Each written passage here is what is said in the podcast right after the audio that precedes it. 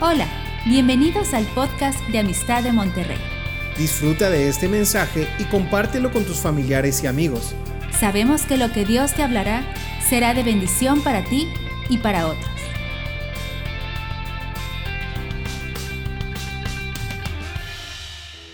Pues qué celebración, ¿verdad? Qué, qué bendición. Y bueno, tengo tantas escrituras que me bombardea el Espíritu Santo de cómo quisiéramos citar todo lo que la Biblia habla de nuestro Señor Jesucristo y cómo desde antes de la fundación de los tiempos el Señor ya tenía un plan que lo realizó en la persona de su Hijo Jesús. Y ese plan lo activó en la cruz, derramando su sangre y trayendo a la humanidad la salvación. Pero ¿cómo empezó todo esto? ¿Qué fue lo que le pasó al hombre? ¿Qué fue lo que le pasó a la humanidad? ¿Por qué, por qué estamos como estamos?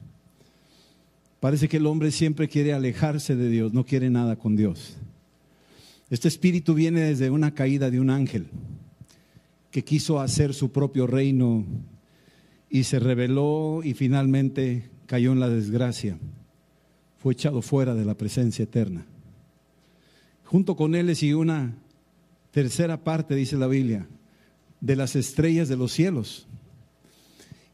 Y el adversario, desconocemos todos los eventos con detalle, pero el adversario lo que más odia es la creación de Dios, el hombre.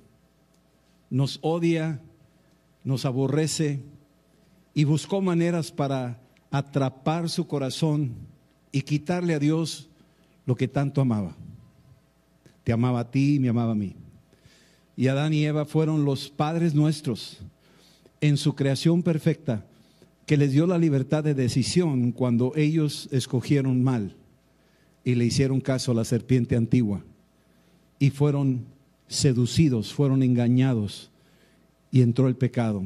Romanos 5:12 dice, por tanto, como el pecado entró en el mundo por un hombre, por el pecado la muerte, así la muerte pasó a todos los hombres, por cuanto todos pecaron. Hay algo ahí que tal vez no logren entenderles los hombres, pero algunos dirán, ¿por qué? Si el que pecó fue él, ¿por qué me lo echas a mí? Allá en Japón lo que hacen es si alguien debe dinero a un agiotista, cuando muere esa persona, automáticamente el hijo es el deudor y tiene que pagar. Parece injusto. Todavía ni nace el hijo, todavía está ahí en el vientre de su mamá, y si llegara a morir su papá que debe la deuda, el hijo ya tiene un cargo y tiene una deuda que pagar. Y así es como nosotros, que somos herederos tal vez de derrotas en el camino. La historia misma nos dice, cuando un territorio lo conquista otro país, las descendencias son herederos de esa derrota. No la pueden reclamar. Y el pecado entró a la raza humana e infectó a todo el ser humano y lo, lo eliminó del escenario de Dios. Lo corrió, cayó un velo y separó al hombre con una muerte instantánea espiritual y una muerte gradual del alma, donde entró poco a poco el miedo, la ansiedad, la discordia, la culpa, la acusación, la ansiedad y todo lo demás. Y luego vino la muerte que también fue gradual hasta que finalmente dice, porque del polvo te tomé y al polvo volverás. Esas tres muertes entró en la raza humana y empezó a transmitirse de generación en generación hasta nuestros días. Todos nosotros estamos de alguna forma infectados de esa muerte que vino por tal vez por un solo hombre. Y tú dirás, es que es culpa de ese hombre. Pues sí, pero tú y yo estuvimos presentes ahí. De alguna forma, estuvimos presentes. Y de alguna forma dice que por ese tipo, por ese pecado, somos acreedores, somos herederos de esa derrota. Pero Jesús en su creación, en su proyecto, dejó un depósito de fe en todos nosotros. Todo ser humano tiene una medida de fe. Fue el pequeño ingrediente que Dios dejó en el corazón del hombre para que ese ingrediente pudiéramos utilizarlo solo en la persona de Jesús. Tenemos una medida de fe, Romanos 12, 3 dice eso, todos tenemos esta medida de fe, nos ha sido dada una medida de fe.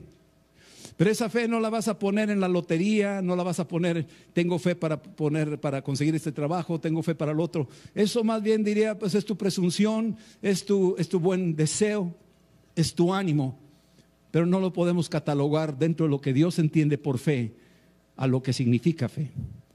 Porque la fe que tenemos es una fe exclusiva que solo se activa en la persona de Jesucristo.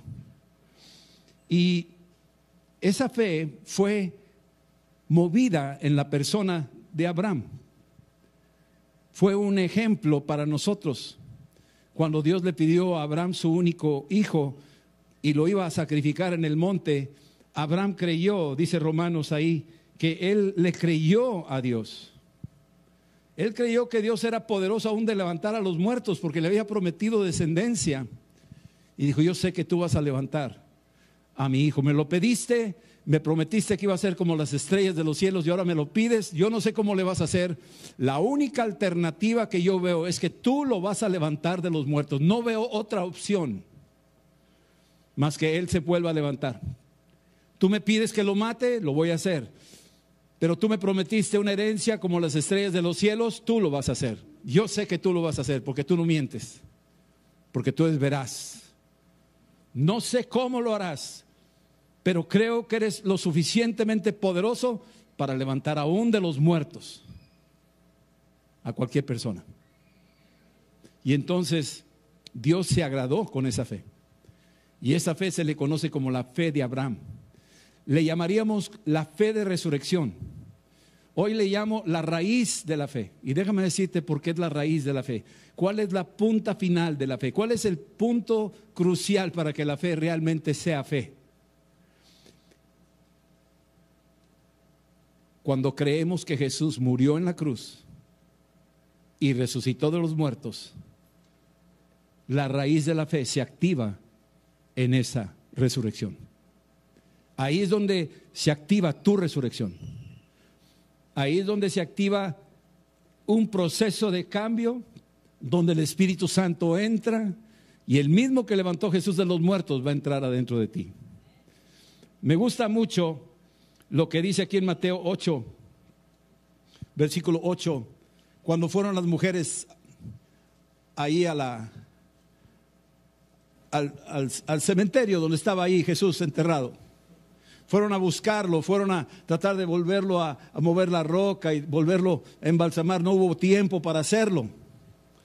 Fue demasiado prisa, bajó a las 3 de la tarde y ya venía la Pascua, estaba cayendo el sol. Tuvieron que envolverlo con algunas eh, algunos kilos de mirra, lo metió José de Arimatea ahí en su tumba prestada, se la prestó al Señor. Cerraron ahí con una piedra y se fueron. Pero los judíos decían, hay que meter una guardia porque este hombre andaba diciendo a cada rato que iba a resucitar. Imagínate, habían oído el Evangelio y a mí me sorprende que Jesús les predicó el Evangelio en vida a sus discípulos y a la gente que lo oía, el Hijo del Hombre va a ser maltratado, escupido, eh, latigado, va a morir, pero al tercer día va a resucitar. Y lo dice tres veces ahí, creo que en Marcos, tres veces lo dice. Y lo está dice y dice, está anunciando el Evangelio. Murió en la cruz, resucitó de los muertos y vive, lo está anunciando. Por eso dice la Biblia que Jesús anunciaba el Evangelio. La gente no entendía. ¿Cómo? Se va a morir y va a resucitar. ¿Y eso qué? ¿Qué significa eso? Y en todos los judíos que habían oído eso, decían, ese es, un hombre que, que está diciendo eso, entonces pongan una guardia para que no vayan a robarse el cuerpo. Pero Jesús resucitó de los muertos. Salió físicamente sin ayuda de nadie. Su ayudador es el Espíritu Santo. Y ese es tu ayudador y el mío. Yo me acuerdo de niño que murió un conejo que yo tenía, se llamaba Buchi, y, y yo tenía como unos 5 o 6 años de edad, y se me murió. Un día llegué de ahí y lo encontré muerto en el jardín. Un animal creo que lo mató, no sé qué le pasó. Total, fui y lo lloré y lo enterré en la parte final del jardín.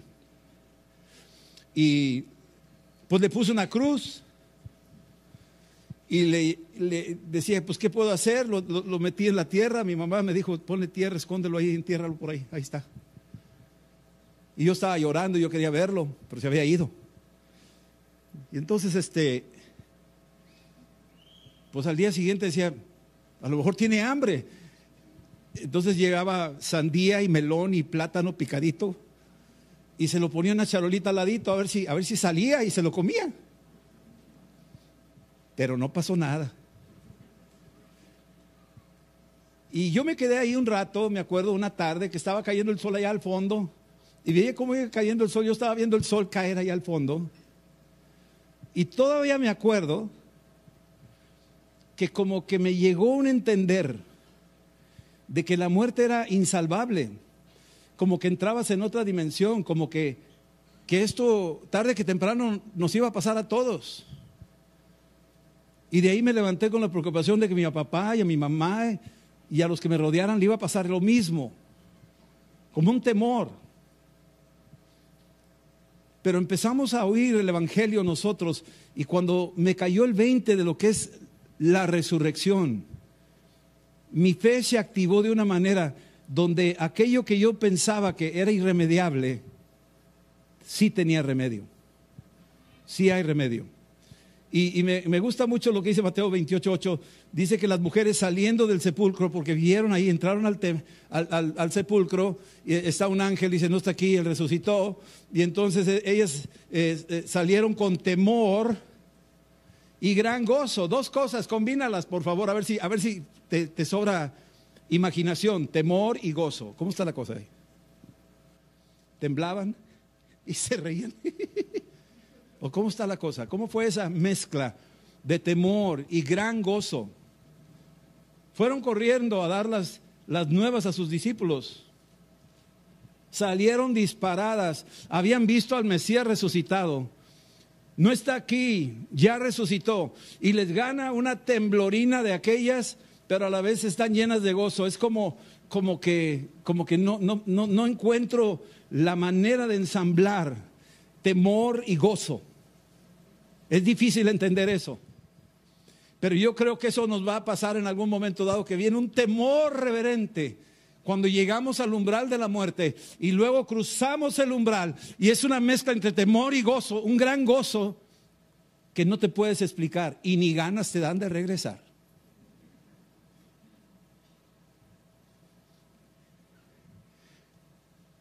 Tú le puedes decir al diablo, mira cómo tiemblo.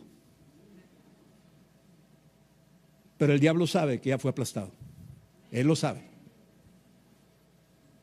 Cristo triunfó sobre él y lo aplastó. Cuando Jesús se aparece en, eh, en, Lucas 24, versículo 41, se aparece vivo a sus discípulos y se les presenta y les muestra las, las manos y los pies y todo. Dice, y como ellos todavía de gozo no lo creían, otra vez, a ver, ¿cómo está eso? Otra reacción rara ahí. Incredulidad con gozo. ¿Cómo está eso? A ver, ¿cómo lograr empatar estas dos, estas dos cosas? No creer, pero a la vez gozarte por lo que estás viendo. Y sin embargo, estos discípulos lo ven y no lo creen, pero se gozan porque algo muy adentro, algo muy adentro, la raíz de la fe de ellos se está activando. Y empieza un gozo, un gozo que sobrepasa todo entendimiento, dice el apóstol Pablo. Y Jesús se avienta a la puntada de decirles, tienen algo de comer.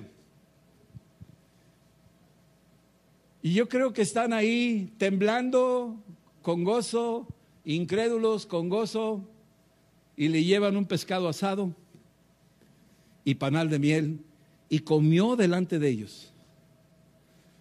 Hay tantas evidencias de la resurrección de Cristo físicamente, porque yo conocí sectas que me decían que Jesús resucitó una filosofía y resucitó un espíritu, que le dio catalepsia y se fue a la India, y que murió de viejito. Puras mentiras del diablo, porque no quiere que la gente sepa que el diablo está chimuelo. Que Jesús le rompió los dientes, le dio un marrazo en la cruz. Cada martillazo eran contra los dientes del diablo. Y el diablo quedó totalmente exhibido, humillado. Porque la obra del diablo era orgullo, soberbia. Y la cruz es el lugar de humillación el lugar de quebrantamiento, el lugar de entrega total, el lugar de la negación del yo. No se haga mi voluntad, sino la tuya. Y el diablo decía, no, hágase mi voluntad, no la tuya. Y eso es lo que el hombre dice, que se haga mi voluntad, no la de Dios, que se haga mi voluntad, no la de este grupo, del otro grupo, sino la mía. Y ese es el orgullo, está ausente la cruz, no está la cruz ahí. Pero en este caso, Jesús está tomando una posición que nadie podría haber tomado. Morir por sus enemigos, morir por los pecadores, morir por los transgresores. Tomar un lugar que difícilmente lo haríamos nosotros. Y sin embargo Jesús lo hizo. Romanos 19 me dice que si tú confiesas con tu boca que Jesús es el Señor, Y si tú creyeres en tu corazón, no acá arriba, sino aquí, si tú creyeres en tu corazón que Dios le levantó de los muertos, que el Espíritu Santo lo levantó de los muertos, si tú crees, si tú crees en la resurrección, tu fe se activa y produce salvación. Es fe de resurrección. Esa es la raíz de la fe. Nosotros creemos en Jesús que murió en la cruz y resucitó de los muertos. La raíz más, la, la, más profunda fe que pudiera yo tener es que te creo a ti que tú resucitaste. Que no lo entiendo, que la ciencia me dice imposible, que los filósofos dicen no puede ser, que las sectas y religiones del mundo exaltan a otros y andan detrás de sus huesos. Pero nuestro Señor vive. Y Él resucitó. Y Él vive.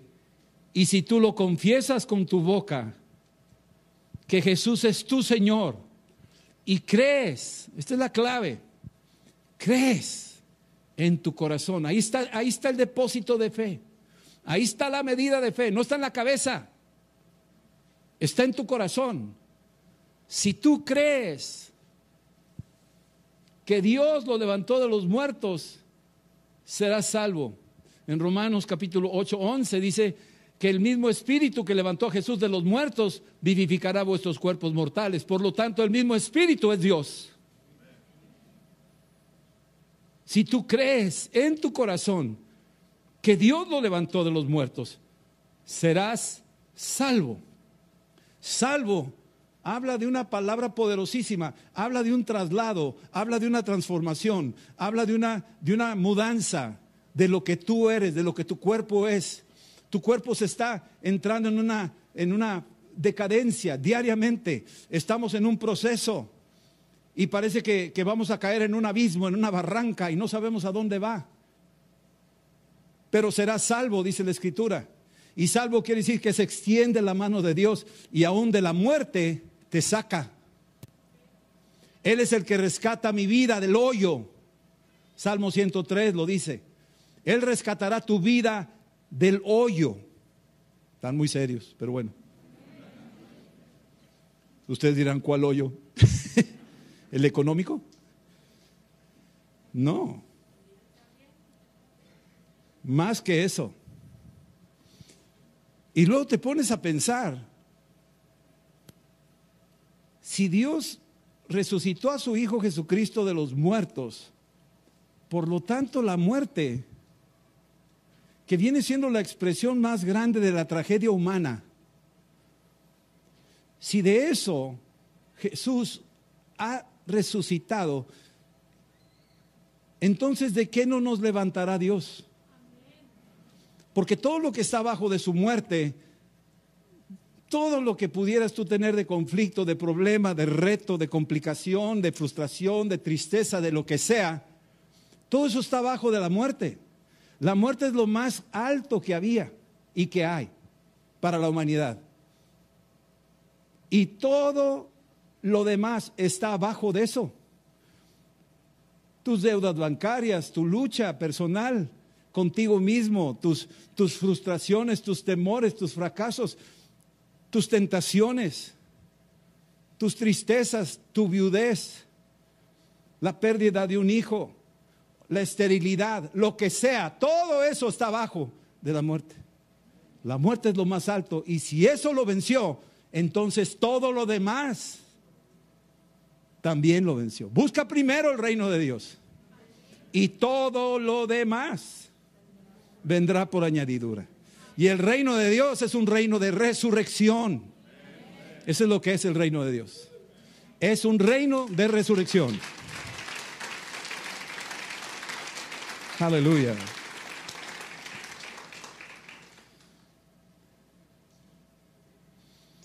Hechos 2.24 dice, al cual Dios levantó, sueltos los dolores de la muerte, por cuanto era imposible que fuese retenido por ella. Aquí está el apóstol Pablo diciendo, la muerte no tiene poder.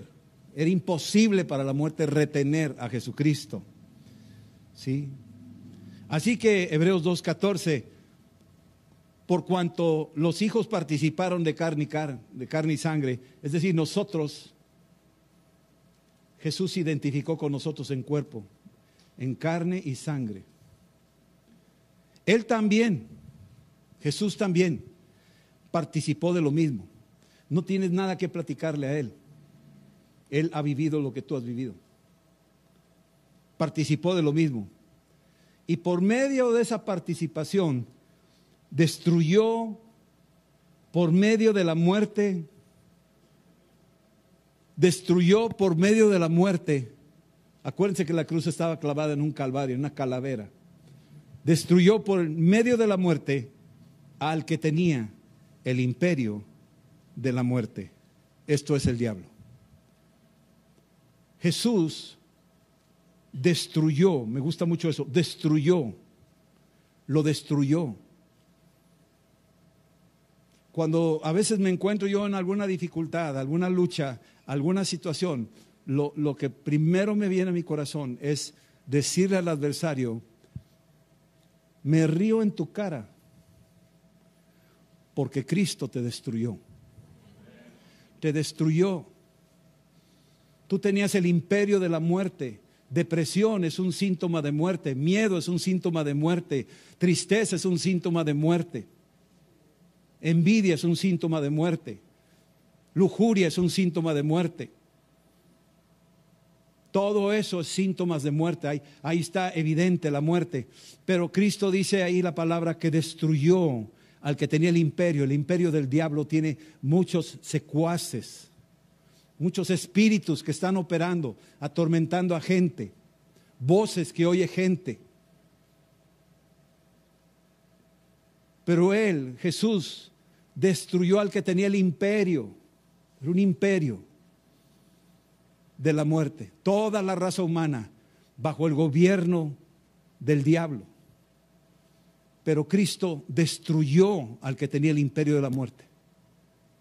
Lo, desmenuzó. Tú dirás, ¿por qué aún nos morimos? Tranquilo, que la fiesta no ha acabado. Ahí viene lo bueno, porque lo vamos a ver. Porque en un abrir y cerrar de ojos seremos arrebatados juntamente con todos los que durmieron. Tú tienes el espíritu de resurrección porque has activado la raíz de fe que Dios depositó en ti, en la persona correcta que es Jesucristo. No deposites tu fe en nadie más. Es Él el que activa tu fe. Por eso el enemigo se ha encargado de poner otros nombres y otras personas y otras cosas, por más buenas que sean. No deposites tu fe en eso. Tu fe de salvación, tu fe de resurrección está en la persona de Jesús. Él es el que te va a levantar de los muertos. Él es el que perdona todos tus pecados. Él es el que sana todas tus dolencias. Él es el que te rescata del hoyo. Él es, no hay otro más que Él. ¿Sí? Y te llevo a esto para finalizar. Oseas 13:14 dice, de la mano del Seol los voy a redimir, los voy a librar de la muerte. Oh muerte, yo seré tu muerte y seré tu destrucción, oh Seol. La compasión será escondida de mi vista. Es decir, Dios no va a tener compasión de la muerte. ¿Sí me explico? Dios no tiene compasión. Tendrá compasión de otra cosa, pero de la muerte no tiene compasión. Viene con todo. Oh muerte, yo seré tu muerte.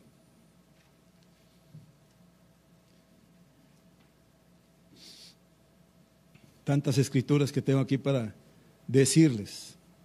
Y concluyo con esto.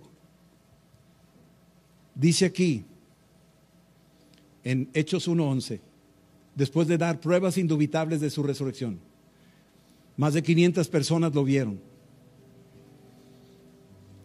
Lo vieron, comieron con él. Tomás tocó sus heridas.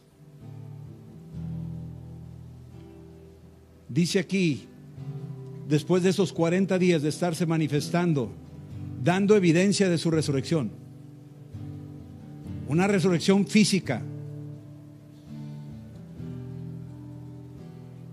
aparecen dos hombres vestidos de blanco y Jesús es tomado al cielo. Y lo están viendo ellos en un arrebatamiento como el que tú y yo vamos a tener. Es la misma palabra, al paso. ¿Por qué están mirando al cielo?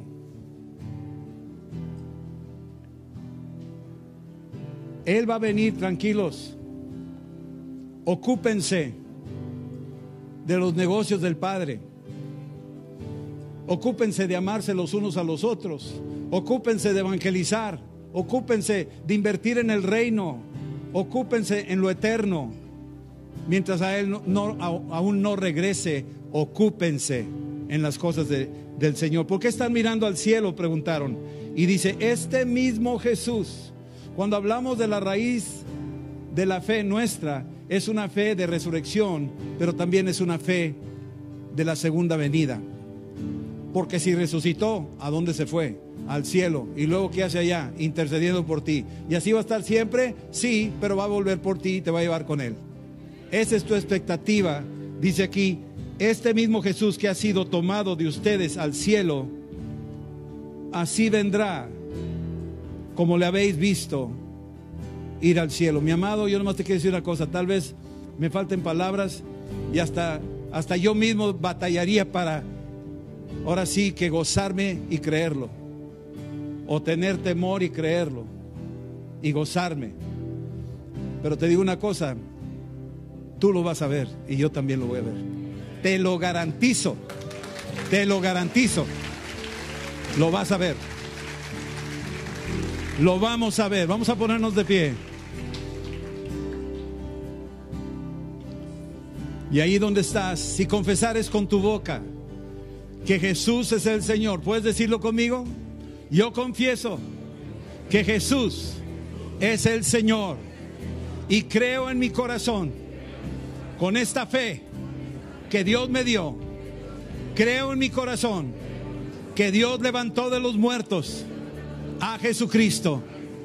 Soy salvo, soy salvo, soy salvo. En el nombre de Jesús. Amén, amén, amén. Esperamos que este mensaje te ayude en tu vida diaria. No olvides suscribirte y seguirnos en nuestras redes sociales. Somos familia amistad.